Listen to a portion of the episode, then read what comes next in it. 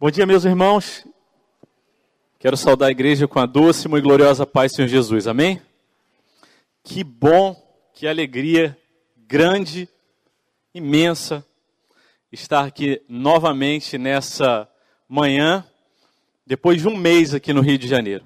Eu estive aqui semana passada, mas a sensação é de que tanta coisa boa, maravilhosa, tanta gente ah, tão especial a gente pôde conhecer, conviver, conversar, orar junto, que a impressão que nós temos é que passamos um mês aqui. Tamanha foi a bênção e a presença do Senhor nas nossas vidas. Estamos muito alegres e muito felizes por conhecer vocês aqui da nossa igreja IP Barra. Temos escutado a, a fama a respeito da, da IP Barra, precede vocês, e cada testemunho que eu tenho ouvido um a respeito dos outros, obrigado, MV, é, é que é uma igreja amorosa, acolhedora, uma igreja que cuida um dos outros, e a gente tem se sentido ah, sobremaneiramente amado de uma forma muito especial.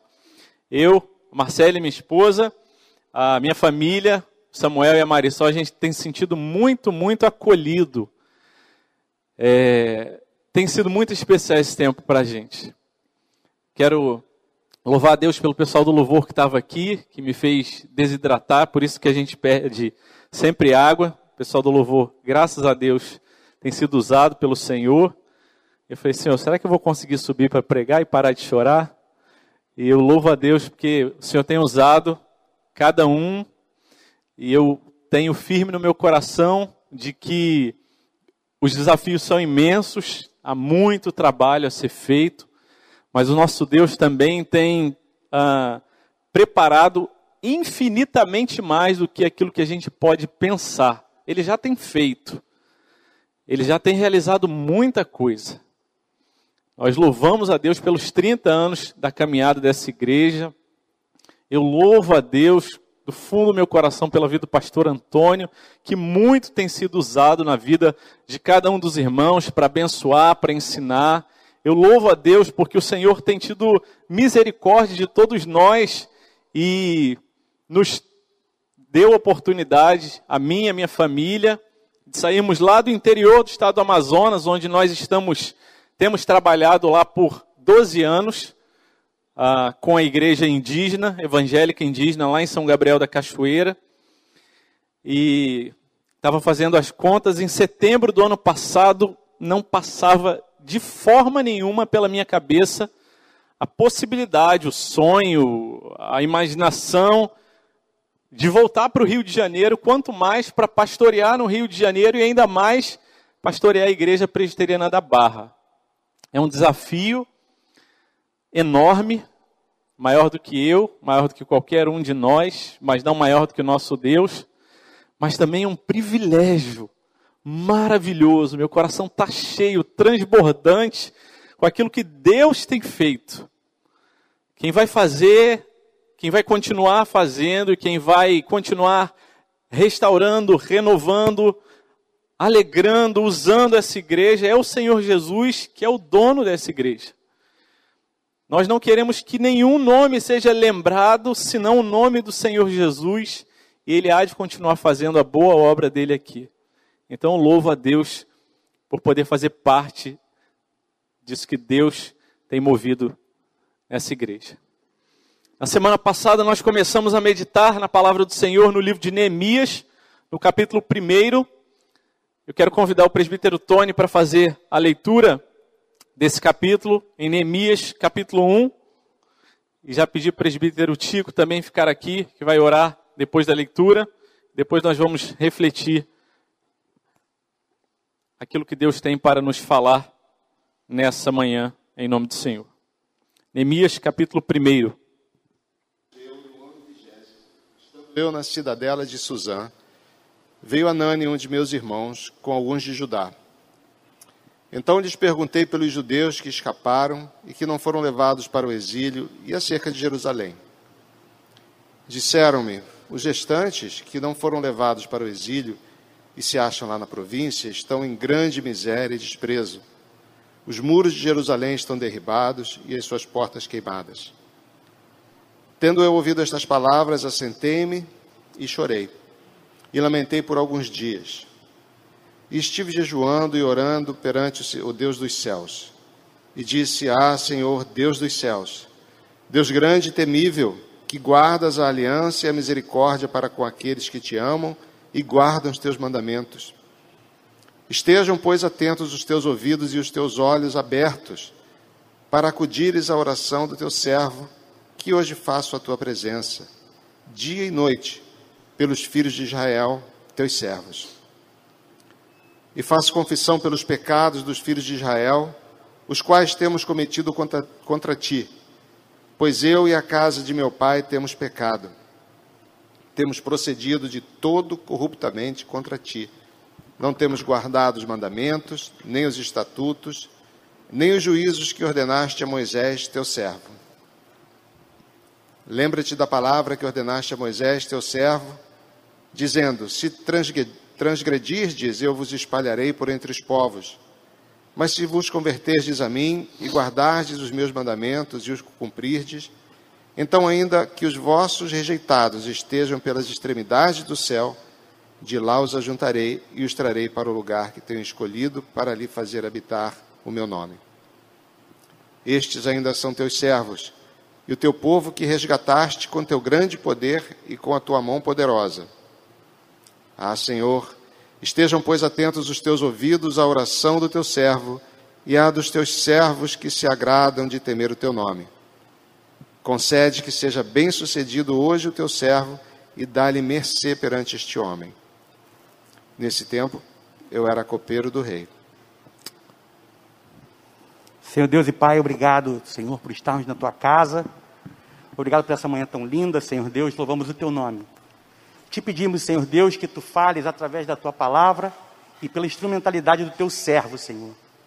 Traz, Senhor Deus, aos nossos corações a tua palavra através do teu Santo Espírito. Ilumina, Senhor Deus, o teu servo e traz a nós, Senhor Deus, discernimento da tua palavra te pedimos, Senhor Deus, com perdão dos nossos pecados, em nome de Jesus. Amém, Senhor. Amém, meus irmãos. Obrigado, presbítero Tony, presbítero Tico. Nós acabamos de realizar a leitura de Neemias no capítulo 1. Esse livro de Neemias que nós meditamos nele na semana passada. Um livro que faz parte dessa tríade, Esdras, Neemias e Esther. Três personagens bíblicos mais ou menos contemporâneos e que tiveram aí atuação e foram usados por Deus. Neemias, de forma especial, ele é um personagem que viveu, que nasceu ali no tempo do exílio da Babilônia.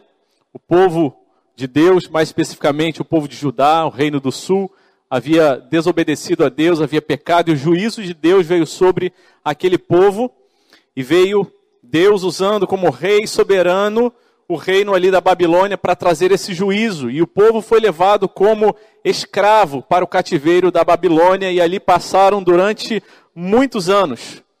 Outro reino se levanta então contra o reino da Babilônia, o reino da Pérsia, e Ciro, o imperador persa, então, ele tem uma estratégia diferente de tratar aqueles reinos que ele dominava. Em vez de trazer as pessoas sua, do seu país, da sua terra. Ele libera as pessoas para retornarem para a sua terra, mas da sua terra eles precisariam pagar impostos e ainda assim, no lugar em que eles moravam, eles teriam que servir a, a, ao reino da Pérsia. E então, nesse, nesse retorno, nessa dinâmica de retorno, voltam três levas, uma conduzida por Zorobabel, outra por Esdras e a terceira então conduzida por Neemias. E é justamente nesse texto que nós agora lemos que nós encontramos esse contexto do povo na terceira leva voltando para a sua terra ali no reino do sul em Judá. E Neemias então, ele morava e muito provavelmente dizem os comentaristas que ele deve, deve, ter nascido ali e nunca havia conhecido a sua própria terra, mas ele foi criado e ele foi ensinado no temor do Senhor, ele conhecia a palavra de Deus, ele conhecia o Senhor, e nós vemos isso na sua oração, a respeito da qual a gente vai uh, meditar e olhar de forma pormenorizada nessa manhã.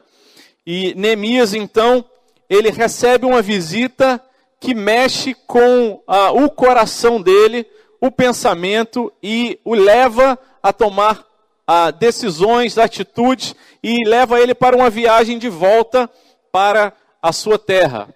Na verdade, não de volta, mas pela primeira vez, ele recebe as notícias ali, vinda do irmão dele, ah, Anani, um dos irmãos, e ele veio com os homens de Judá e trouxe as notícias. No versículo número 2, é, está assim descrito que aqueles que sobreviveram ao exílio e a respeito de Jerusalém, fala a situação que ali aconteceu. No versículo 3, que a, a cidade estava destruída, o povo vivia em grande miséria, no meio da violência. Muita coisa tinha acontecido de ruim com aquele povo. E depois, mesmo deles terem voltado para sua terra, eles não conseguiram se reerguer. A vida deles ainda precisava ser restaurada.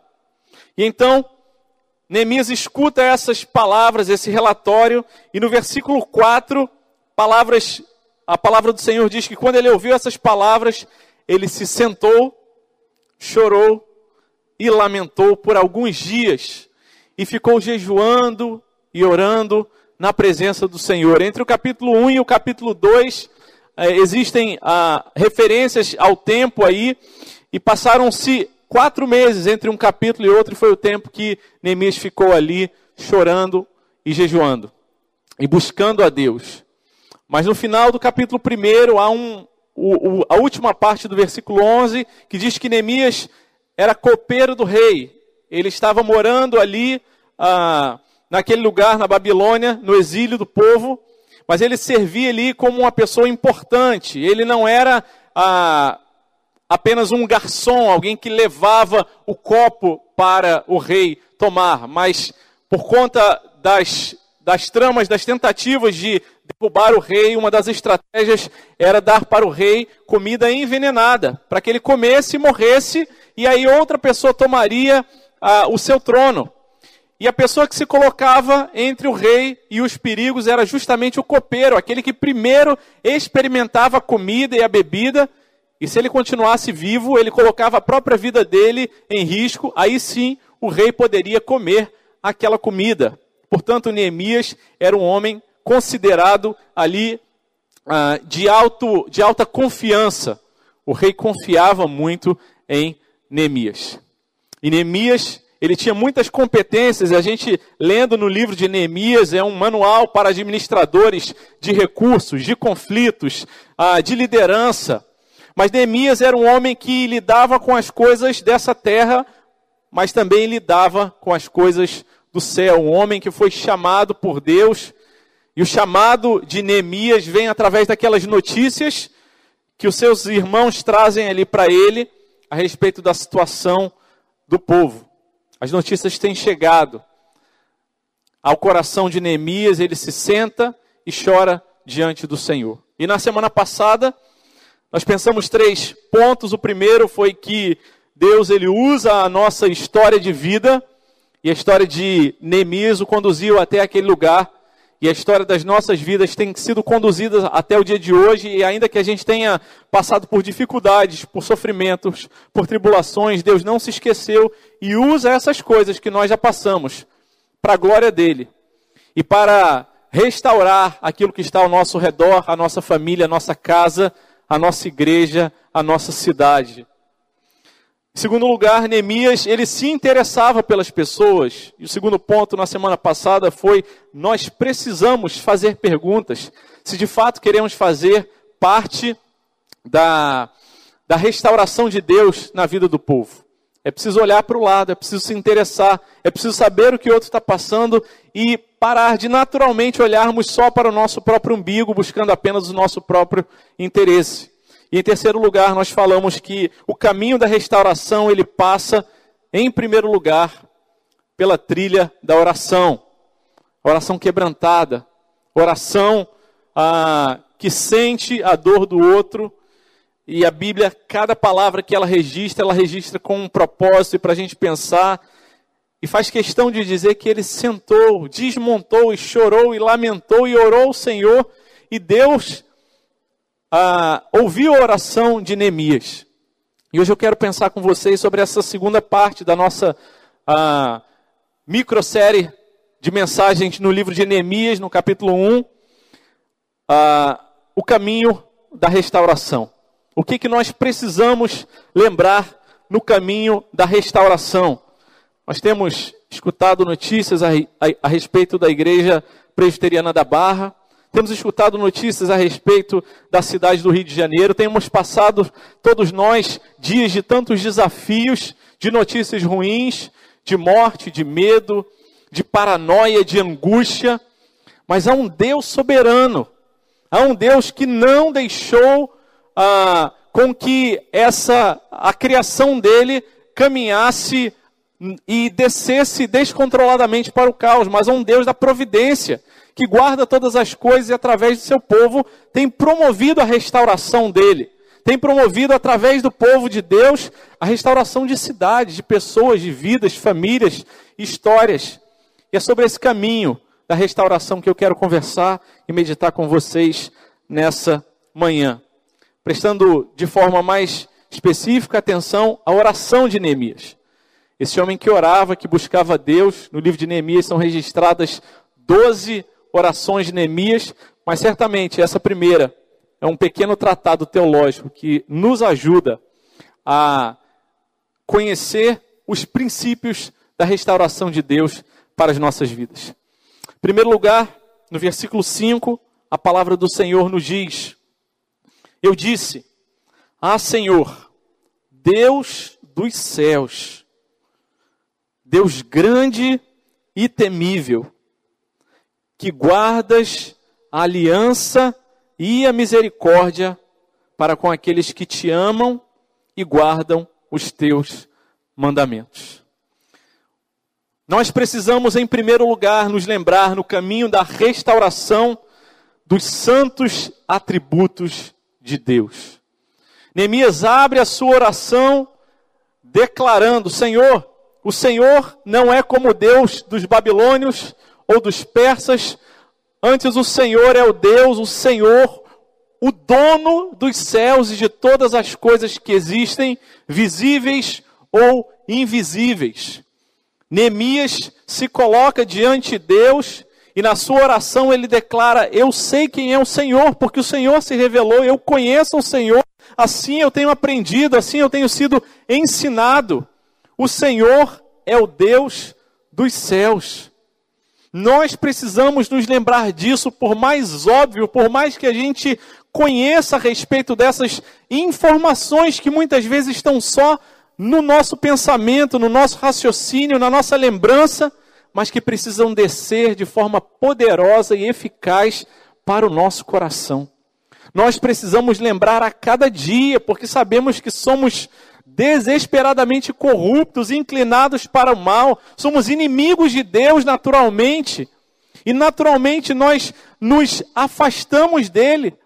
E Neemias, por isso, registra aí nessa oração, dizendo: Senhor dos céus.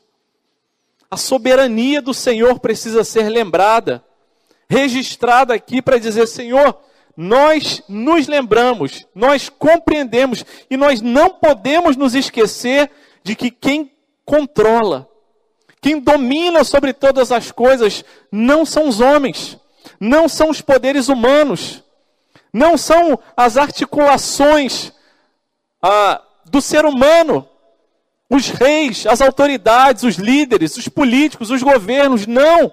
O dono de todas as coisas, o Senhor dos céus, Ele é o nosso Deus. E muitas vezes o nosso coração se angustia tanto quando ouvimos mais notícias, porque nós nos esquecemos. Nós sabemos, mas nós nos esquecemos quem é o Senhor, o Senhor dos céus. Não é como os deuses desse mundo, feitos por mãos humanas, produzidos pelo nosso próprio coração, os ídolos que nós colocamos muitas vezes o nosso coração o nosso Senhor é o Senhor acima dos céus, e por mais óbvio que isso seja, nós precisamos dia após dia da graça e da misericórdia de Deus para nos lembrarmos disso. Esse é o primeiro ponto, o primeiro princípio da restauração. Ele é o Deus Criador, sustentador, o Senhor dos céus e aquele que nos mantém vivos. E aquele que tem um plano original e que não desistiu do seu plano apesar da entrada do pecado na história. Ele tem um plano. Ele criou o ser humano para viver em comunhão com ele. Ele não precisava criar, mas por ser um Deus de amor, ele quis criar. E ele é o referencial a respeito do qual nós precisamos olhar para ele. Muitas vezes o nosso coração se angustia porque nós nos esquecemos dessa tão simples, mas tão poderosa verdade. No momento do problema, da dificuldade, no momento em que as coisas ah, saem do nosso controle, ou melhor, no momento que nós percebemos que na verdade as coisas nunca estiveram no nosso controle, Deus tem misericórdia de nós e quebranta os nossos corações e fala ao nosso coração: meu filho, minha filha, você nunca teve no controle. Não é você quem manda na sua vida, apesar de nós acreditarmos nisso. Não somos nós. A gente faz os nossos planos, os nossos projetos, e a gente bate no peito e fala: eu vou realizar, eu vou fazer, eu tenho competência, eu consigo. Mas nós vivemos num mundo caído, no mundo em que nós não temos controle nem domínio sobre as coisas imponderáveis. A gente faz os planos e, e pesa os prós e contras, mas de repente a gente é surpreendido com o resultado de um exame, com uma notícia de algum parente, de algum amigo, com algum plano que você podia jurar que ia dar certo e de repente vai por água abaixo. E nesses momentos, pela graça do Senhor, Ele nos ajuda a lembrar: de fato, nunca tivemos no controle. É o Senhor dos céus quem está no controle. Esse é o primeiro passo da restauração. Esse é o primeiro passo, é o princípio onde nós precisamos ancorar a nossa alma, ancorar o nosso coração e lembrar: não sou eu. A restauração não vai partir a partir de mim, não vai começar ah, em uma pessoa, num pastor, numa filosofia, numa ideologia, numa ideia. A restauração começa naquele que é o referencial de perfeição e de santidade. E é por isso que Neemias fala: o Senhor é o Deus do céu, grande e temível. Grande e a respeito de quem nós precisamos ter medo. Que nós precisamos temer e nós temos a dificuldade de falar, não, a gente não tem que ter medo de Deus. Mas, meus irmãos, nós somos naturalmente inimigos de Deus. O nosso pecado ofende a santidade de Deus. O nosso estado, a nossa condição de pecado ofende a Deus e Ele é grande e temível. Mas Ele não é um Deus temível como quando nós fazemos essa leitura desse versículo e pensamos Deus temível. E nós olhamos a partir muitas vezes de um referencial humano como um chefe temível, que tem um humor variável. Como é que o meu chefe vai estar hoje? Será que hoje ele vai estar de bom humor e vai estar tudo bem aqui na firma, na empresa? Ou naquele outro dia ele está de mau humor e todo mundo fica com medo dele? Não! O nosso Deus não é esse, ele é temível porque ele é santo, é perfeito. E nós precisamos temer ao Senhor e falar: Senhor, tem misericórdia das nossas vidas. Se chegássemos à presença do Senhor sem a tua graça e a tua misericórdia, seríamos consumidos. É um Deus grande, poderoso, que tem o domínio sobre todas as coisas e é temível. Mas também a palavra do Senhor nos diz que além de ser grande e temível, que tem o controle sobre todas as coisas, o domínio sobre todas as coisas, ele é o Deus que guarda a aliança e a misericórdia para com aqueles que o amam e guardam seus mandamentos. Não fomos nós que fizemos a proposta dessa aliança. Ainda que a nossa alma deseje mais do que tudo nesse mundo sentido para a existência e só encontramos nele, não parte da gente, não, não começa na gente essa proposta de fazer a aliança, mas o Deus pactual, o Deus que se revela, que se mostra, ele propõe essa aliança e ele fala: Meu filho, minha filha, eu te alcancei, eu olhei para você. Esse é o Deus de aliança que não muda, que fala: Eu faço, eu, eu proponho aliança e eu garanto aliança, porque eu sei também que você, ser humano fraco, pecador, limitado, que acha que sabe que domina todas as coisas, não dá conta de fazer isso. Ele propõe aliança e fala: Olha, eu também vou garantir essa aliança. Eu vou mandar o meu filho para morrer por você, para que quando eu olhar para você, eu possa olhar para você através do sangue de Jesus. É Ele quem faz a aliança. Ele é o Deus santo, soberano, que domina sobre todas as coisas, o Deus dos céus, o Deus grande e temível, e o Deus que guarda a aliança e a misericórdia, que olha para a gente com coração quebrantado e um coração que ama e fala: são minhas criaturas, mas muito mais que criaturas, eu desejo que sejam meus filhos e que tenham esse relacionamento de pai e filho. Por isso mandei o filho mais velho, o Senhor Jesus, para morrer por vocês. Nós trabalhamos, eu e Marcele, há 12 anos, no município de São Gabriel da Cachoeira, no interior do estado do Amazonas.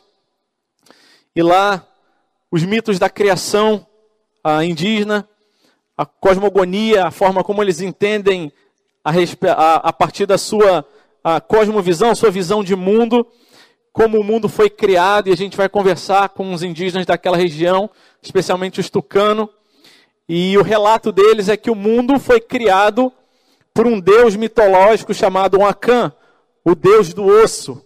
E ele criou todas as coisas, e é interessante conversar com eles. Ele diz que a criação foi feita num lago de leite, Orpecondertará, o lago de leite, e aí, quando a gente conversando, eu falei, eu sou ali em outras conversas, fora, falei, olha, eu sou do Rio de Janeiro e lá tem a Baía de Guanabara. Aí eles falam, é lá mesmo que é o Lago de Leite.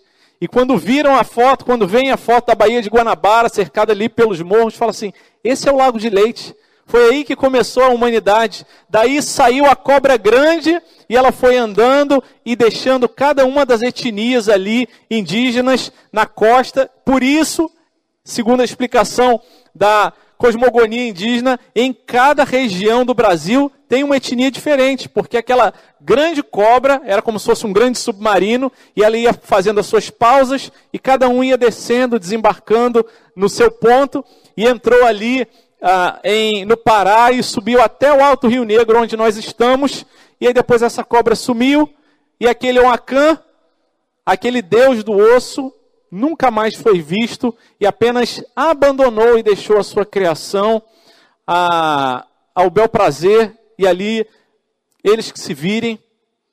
E essa é a compreensão a, do, do mito da criação daqueles indígenas. Um Deus que criou, mas um Deus que deixou a sua criação. E nós, enquanto missionários ali, temos buscado ao Senhor para ensinar a palavra de Deus que o nosso Deus não é o Acã, o Deus do osso. Ele não criou e largou a sua criação, mas ele é o Deus soberano que criou e que sustenta a sua criação e que permanece ativo e que se a, se a criação ainda não se acabou, é porque ele é um Deus de providência. E assim nós temos olhado para a nossa vida e convivido com o nosso Deus, crendo e pedindo Deus nos ajude a lembrar, Senhor, que o Senhor é soberano, sustentador e é o Deus da aliança. E lembrando disso, nosso coração pode ter esperança em uma restauração da nossa própria vida, da nossa igreja, de relacionamentos que foram quebrados, de mágoas que parecem que nunca vão cicatrizar, de uma cidade que é o purgatório da beleza e do caos, mas que o Senhor Jesus quer restaurar, que o Senhor Jesus quer que a sua igreja faça diferença, e não que tenhamos a ilusão de achar que o céu vai ser nessa terra que vai ser completamente restaurado aqui, não. O Senhor há de fazer um novo céu e uma nova terra, mas enquanto aqui estivermos, enquanto o seu reino se expande, a restauração dele chega e a religação, a reconexão do homem que estava perdido no pecado vai voltar à presença dele e vidas hão de ser restauradas. E essa igreja tem sido restaurada pelo Senhor. E é nessa confiança que nós seguimos, sabendo que nenhum de nós consegue dar conta sozinho, mas que o nosso Deus, Senhor dos céus, tem promovido essa restauração. Esse é o caminho da restauração. Em segundo lugar, meus irmãos, minhas irmãs, versículo 6 diz assim para a gente: a oração de Neemias segue dizendo: Estejam atentos os teus ouvidos e os teus olhos abertos, para que atendas a oração do teu servo, que hoje faço diante de ti, dia e noite pelos filhos de Israel, teus servos. A impressão que dá é que ele já vai começar a pedir: Senhor, esteja atento, eu vou orar, abre os seus ouvidos, os seus olhos. Mas Neemias segue dizendo então: Faço confissão dos pecados dos filhos de Israel, os quais temos cometido contra ti, eu e a casa do meu pai pecamos. Temos procedido de forma totalmente corrupta contra ti e não guardamos os mandamentos, nem os estatutos, nem os juízos que ordenastes ao teu servo, a Moisés, teu servo. Em primeiro lugar, nós precisamos lembrar no caminho da restauração dos santos atributos de Deus. Em segundo lugar, nós precisamos lembrar da nossa condição miserável de pecador. Se é um Deus santo, se é um Deus que domina sobre todas as coisas, há também a realidade do nosso coração, da nossa condição miserável de pecador. E a isso também precisamos nos atentar e nos lembrar. Precisamos lembrar, assim como Neemias, ele confessa o pecado dele e do povo, e da sua casa, da sua família e de todo o povo, e diz: Senhor, nós temos procedido de forma totalmente corrupta. Se tem alguma área da nossa vida que a gente pode errar e falhar contra o Senhor, assim a gente tem feito. A gente tem desobedecido, a gente tem virado as costas para o Senhor, a gente conhece as suas leis, o Senhor nos ensinou, o Senhor se revelou, mas mesmo assim, mesmo assim, nós temos desprezado os seus mandamentos. E mesmo nas coisas boas que a gente faz, por ser o nosso coração corrompido, pecador, com herança que vem lá de Adão, nós reconhecemos que até nas coisas boas que nós fazemos, o pecado ali contamina. Até quando estendemos a mão para ajudar o próximo, para fazer o bem, ali no fundo, no fundo, o pecado nos assedia, querendo nos exaltar e dizer: Olha como você é bom, você ajuda os outros, você não abandonou, você tem paciência, você é fiel. E assim o pecado corrompe, contamina todas as áreas da nossa vida e todos os seres humanos que existem, que já existiram e que vão existir, exceto o nosso Salvador Jesus, em quem não há pecado nem mancha, em quem não há nada que vá afrontar o nosso Deus. Antes, ele levou o nosso pecado sobre ele nós precisamos nos lembrar no caminho da restauração da nossa condição de pecadores. Nós precisamos lembrar que nós estamos mal. Nós não podemos continuar dando desculpa, querendo jogar a culpa da nossa falha e do nosso erro para o outro. Nós, nós precisamos, com humildade, reconhecer diante do Senhor Deus: a culpa é minha. Eu afrontei a tua santidade. A sua ira não é uma ira humana, não é uma ira que perdeu o controle de repente, como a gente se ira, mas a sua ira é santa e justa. O Senhor tem razão de estar irado conosco. Nós somos pecadores e precisamos da tua graça, Senhor.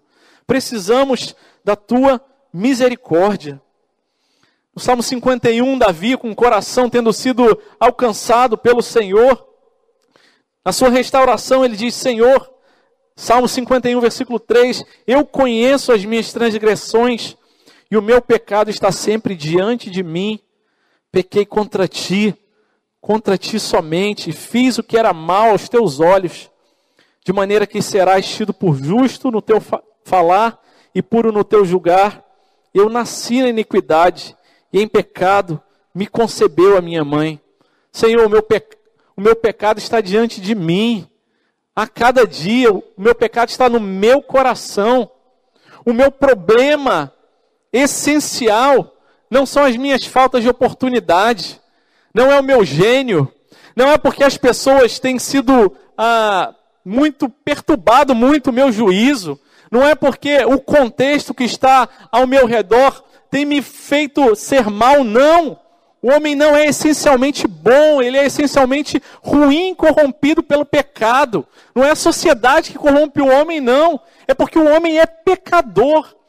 É a doutrina do pecado, da depravação total. Nós sabemos que todas as áreas da nossa vida estão contaminadas por isso, e se não for a graça e a misericórdia de Deus em nos ajudar a tomar consciência e reconhecer isso, não temos condição de dar o próximo passo no caminho da restauração. Aquele que se defende fala: Não, eu pequei, eu errei, mas também, e se justifica, e dá desculpa, e coloca a culpa no outro. Não, o meu pecado é responsabilidade minha, a culpa é minha. Ah, não, mas é porque esse líder, esse pastor, ele tem pregado assim, assim, eu não aguento mais. A reação é responsabilidade sua. Não, porque não me deram essa oportunidade naquele ministério, falaram grosso comigo, mas a reação nasceu no seu coração. É o que a palavra de Deus nos diz em Tiago, no capítulo 1, versículo 13: Ninguém ao ser tentado diga, eu sou tentado por Deus, porque Deus não pode ser tentado pelo mal e Ele mesmo não tenta ninguém. Ao contrário, cada um é tentado pela sua própria cobiça, quando essa cobiça o atrai e seduz. Então a cobiça, depois de haver concebido, dá luz o pecado. E o pecado, uma vez consumado, gera a morte. Já está no nosso coração.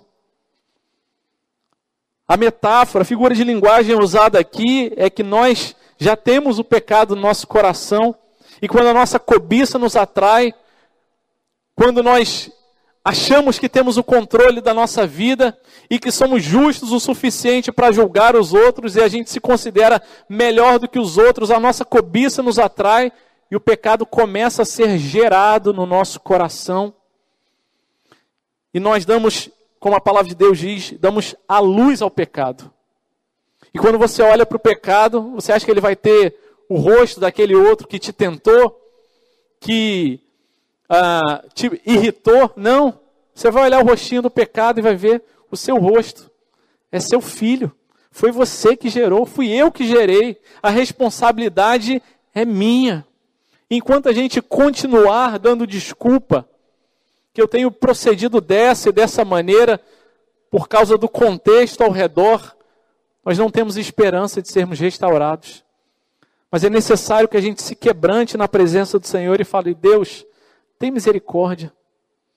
Tem misericórdia da minha vida. Eu preciso da tua graça. E é somente pela graça do Senhor que a gente consegue perceber isso.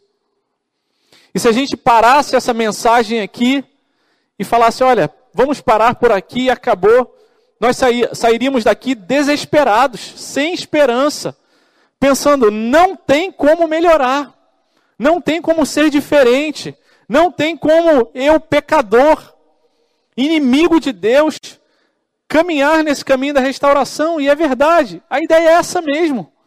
Mas graças a Deus, o Deus de aliança que olha para nós e conhece a nossa condição e a nossa natureza e fala: meu filho, minha filha, eu quero restaurar vocês. E também lemos em 1 João, capítulo 1, versículo 9, mas se nós confessarmos os nossos pecados, Ele é fiel ele é justo para nos perdoar os pecados e nos purificar, nos restaurar, nos purificar de toda injustiça. Mas se dissermos que não cometemos pecado, nós estamos fazendo de Deus mentiroso. E a Sua palavra não está em nós. É tempo de confessar. É tempo de falar: Senhor, fizeram mal contra mim. É verdade. Mas a minha reação foi pior ainda. Eu julguei. Eu condenei no meu coração. Eu olhei para o irmão, para a irmã, sorri para ele, mas dentro do meu coração foi assim: não, não vale nada. Não tem menor relevância. Nem sei por que está aqui. Senhor, tem misericórdia da minha vida, Senhor. Tem misericórdia de mim porque eu perdi a paciência. A culpa é minha.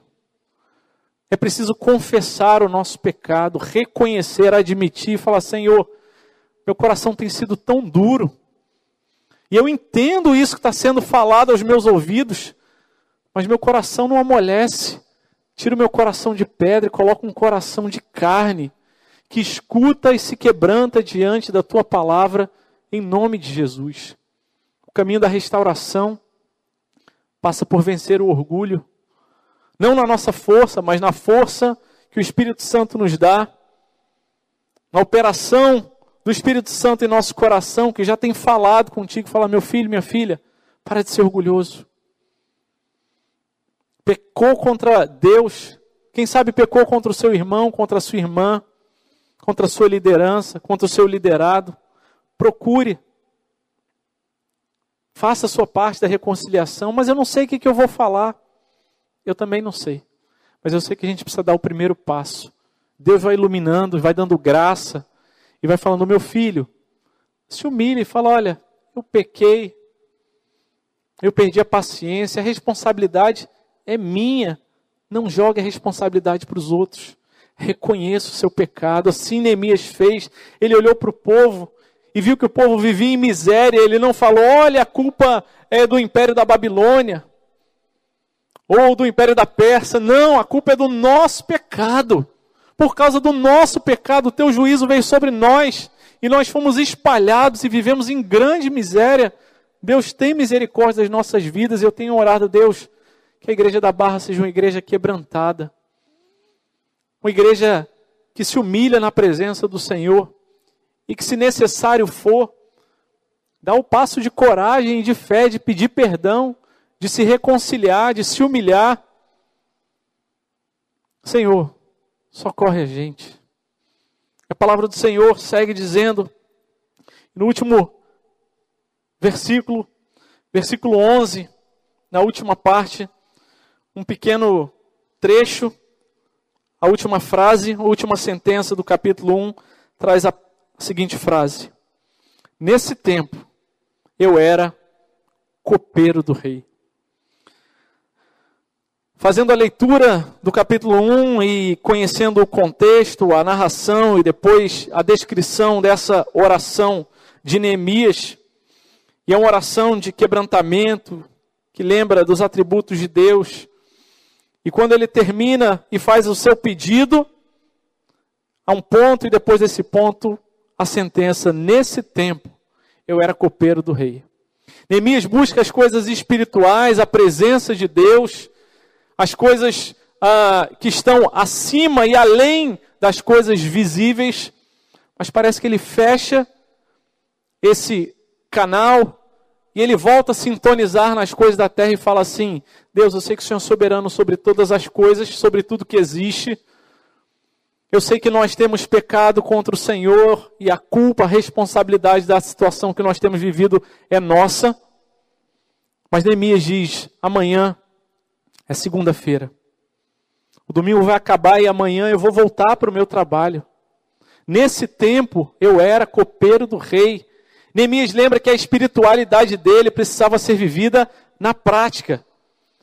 E último ponto dessa manhã, o caminho da restauração passa por lembrar que Deus nos coloca em situações para que sejamos usados por Ele.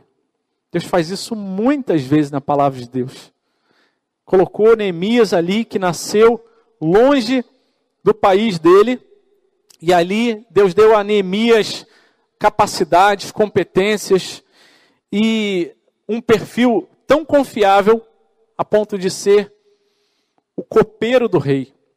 Não apenas o garçom, mas aquele homem de confiança que arriscava a vida pelo rei e quem sabe era também um conselheiro ali do rei Ciro na Pérsia. Então Neemias, ele lembra eu estou nessa situação. Eu sou copeiro do rei. Eu recebi essa notícia a respeito dos meus irmãos. Eu escutei a respeito da situação que eles têm passado. Isso quebrantou o meu coração. Eu orei, eu confessei o meu pecado. Mas eu continuo vivendo aqui. E se eu continuo vivendo como copeiro do rei, é porque Deus tem alguma coisa para fazer. E eu quero fazer parte disso. E eu estou entendendo que Deus quer me usar nessa caminhada. Porque Deus coloca a gente em situações, às vezes confortáveis, às vezes de privilégio, como era Neemias. Certamente Neemias comia do bom e do melhor e vivia ali na corte. Mas às vezes em situações desconfortáveis, como aquela menina que nem o nome dela é lembrado, a gente não sabe, chamada serva do comandante Ciro Naamã, que ali falou: Olha, lá na minha terra, eu sou escravo aqui na sua terra, aqui na Síria, mas na minha terra tem um profeta. Você está leproso, Naamã? Vai lá. Deus colocou aquela menina para proclamar a maravilha do Senhor ali. E às vezes, um mesmo personagem é colocado em situações diferentes. José do Egito, que história maravilhosa. Vendido como escravo pelos seus irmãos, vai para a casa de Potifar, e ali uma conspiração acontece contra ele, e por ser fiel a Deus, e mesmo Deus estando com ele, ele vai para a prisão. E ali ele fica e interpreta ali os sonhos daqueles homens que também eram servos do Faraó e é esquecido novamente naquela prisão. E aí depois lembram de José, e no relato ali em Gênesis, no último capítulo, no capítulo 50, no versículo 20, José faz a declaração que enche o meu coração de ler.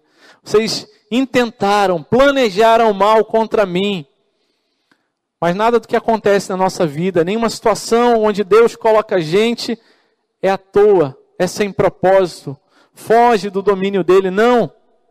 Ele quer nos usar. Vocês intentaram mal contra mim, mas Deus transformou esse mal em bem para que se salvem muitas pessoas.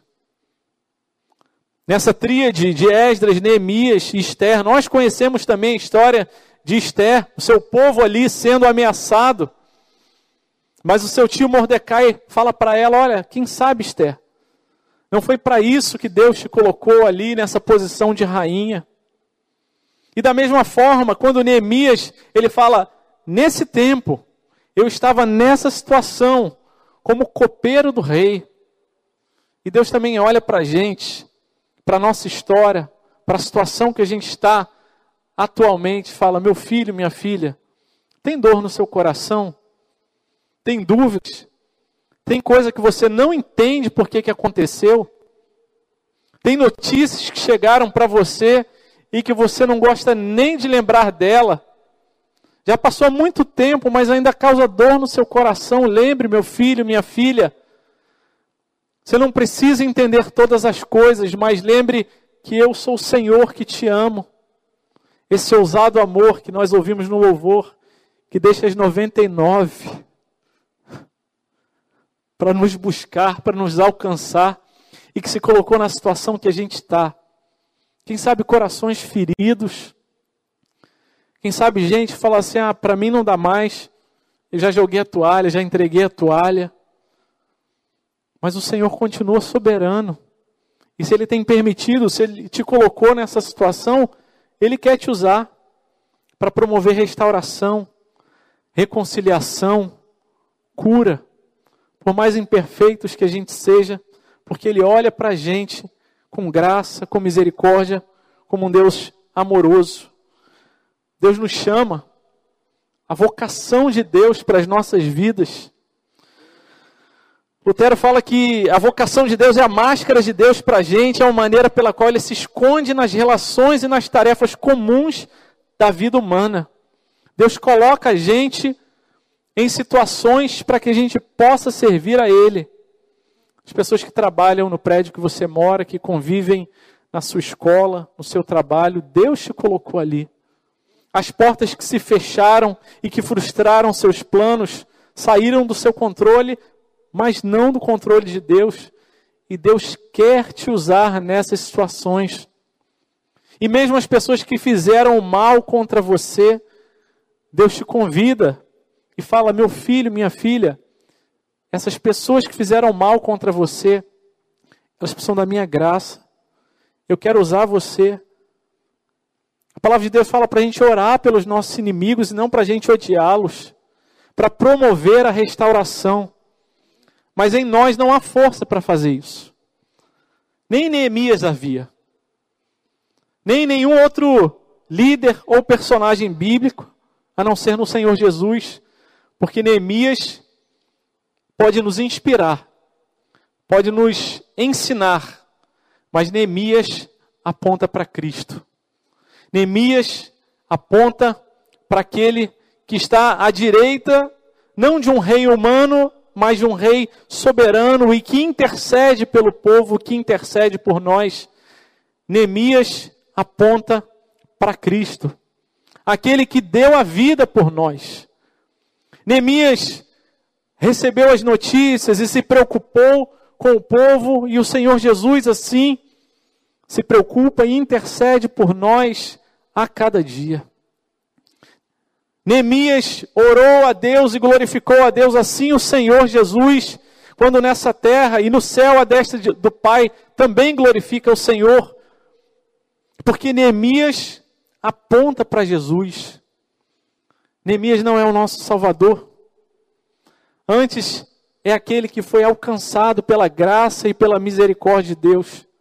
E Neemias aponta para Jesus, para aqueles que eles esperavam o Messias que estava por vir, e que nós dizemos: esse Messias já veio, já está entre nós, e nós não precisamos mais dizer que o melhor está por vir, porque o melhor já veio e o melhor é o Senhor Jesus para as nossas vidas, e é Ele quem faz a mudança e a restauração em nosso coração.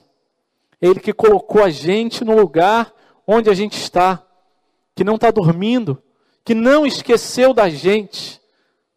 É Ele que sabe e conduz todas as coisas e a nossa vida. Em setembro do ano passado, eu me lembro de caminhar com a Marcele pelas ruas de São Gabriel da Cachoeira e já ter entendido, Deus, para onde é que vai a nossa vida depois que a gente sair daqui? A gente já entendeu, Deus. Vamos encerrar esse tempo aqui, mas a gente não sabia, nunca passou pela nossa cabeça voltar para o Rio de Janeiro. Não era uma possibilidade fechada, mas não era um planejamento. E a gente entendeu quando a igreja da Barra fez o contato. Confesso, irmãos, não sei se eu já falei isso para a igreja. Nossa primeira resposta foi falar: não, acho que vocês ligaram para o André errado, não, não sou eu não. E aí os irmãos amorosamente falaram: Pastor, pelo menos ora. Aí você não tem o que fazer, né? Como é que eu vou falar? Não, nem orar, eu vou orar. E oramos, buscamos a Deus. Que semana! Que semana! Marcelo falou: André, quem sabe Deus está levando a gente para outro lugar e está conduzindo a gente para outro momento. É, orar eu não posso dizer que eu não vou orar. E oramos e Deus foi confirmando. E nesses dias eu tenho lembrado que quando estava mais ou menos no meio do tempo do ministério lá em São Gabriel da Cachoeira, um dia eu tive um sonho. E nesse sonho, eu passava aqui na estrada do Itaiangá e entrava aqui no Clube dos Médicos. Não sei se todos sabem, mas a minha primeira formação é como médico. E eu me formei em 2000 2001, 2002, já tem quase 20 anos de formado. E eu me lembro que naquele sonho eu entrava no clube dos médicos, eu nunca entrei ali, eu nem sei como é que é ali dentro, fica alguns metros daqui. E eu me lembro que tinham vários ah, colegas meus de faculdade, e eu olhava e via assim carros bonitos, e era uma festa muito bonita. Eu chegava acho com um palhozinho antigo ali no meio, e aí eu pensava, caramba, o pessoal está bem de vida, né? Todo mundo está, é, assim, prosperando. Mas eu me lembro que aquele primeiro sentimento de pensar, poxa, eu ainda levo uma vida tão humilde, rapidamente o Senhor teve misericórdia da minha vida e falou, Senhor, louvado seja o teu nome.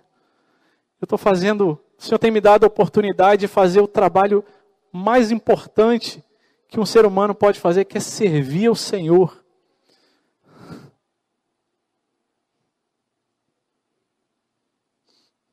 E aquilo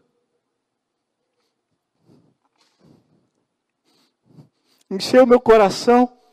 Eu compartilhei com a igreja indígena, os nossos irmãos lá de São Gabriel da Cachoeira.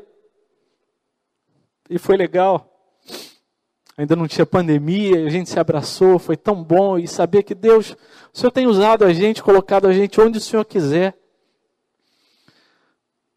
E quando recebemos o convite da Igreja da Barra e etc., quando pela primeira vez, no mês de maio, passei e vi o Clube dos Médicos, eu lembrei do sonho, mas eu falei, Senhor,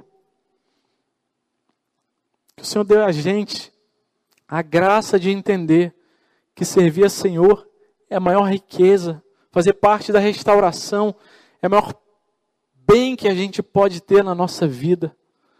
Ajuda, Senhor, tem misericórdia, para que a gente não perca isso de vista, para que essa re restauração comece a acontecer no nosso meio.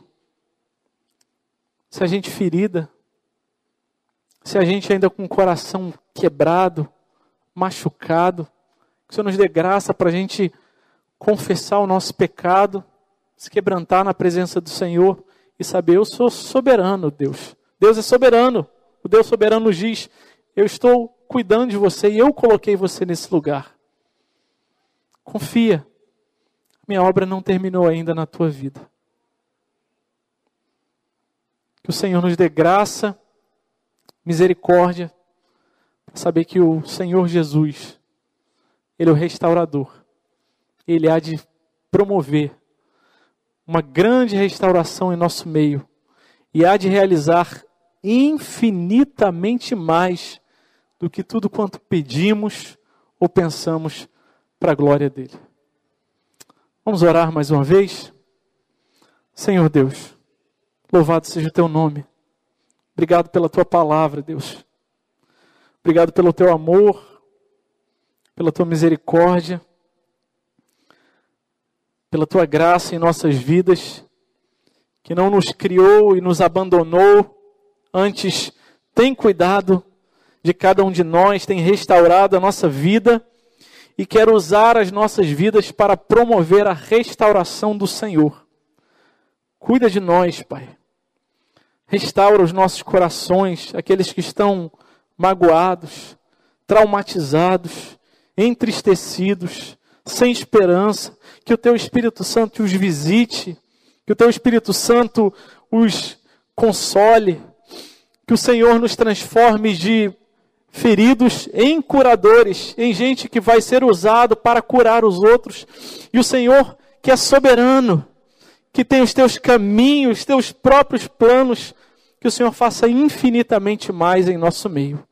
Nós oramos ao Senhor louvando e bendizendo o teu nome, em nome de Jesus. Amém e amém.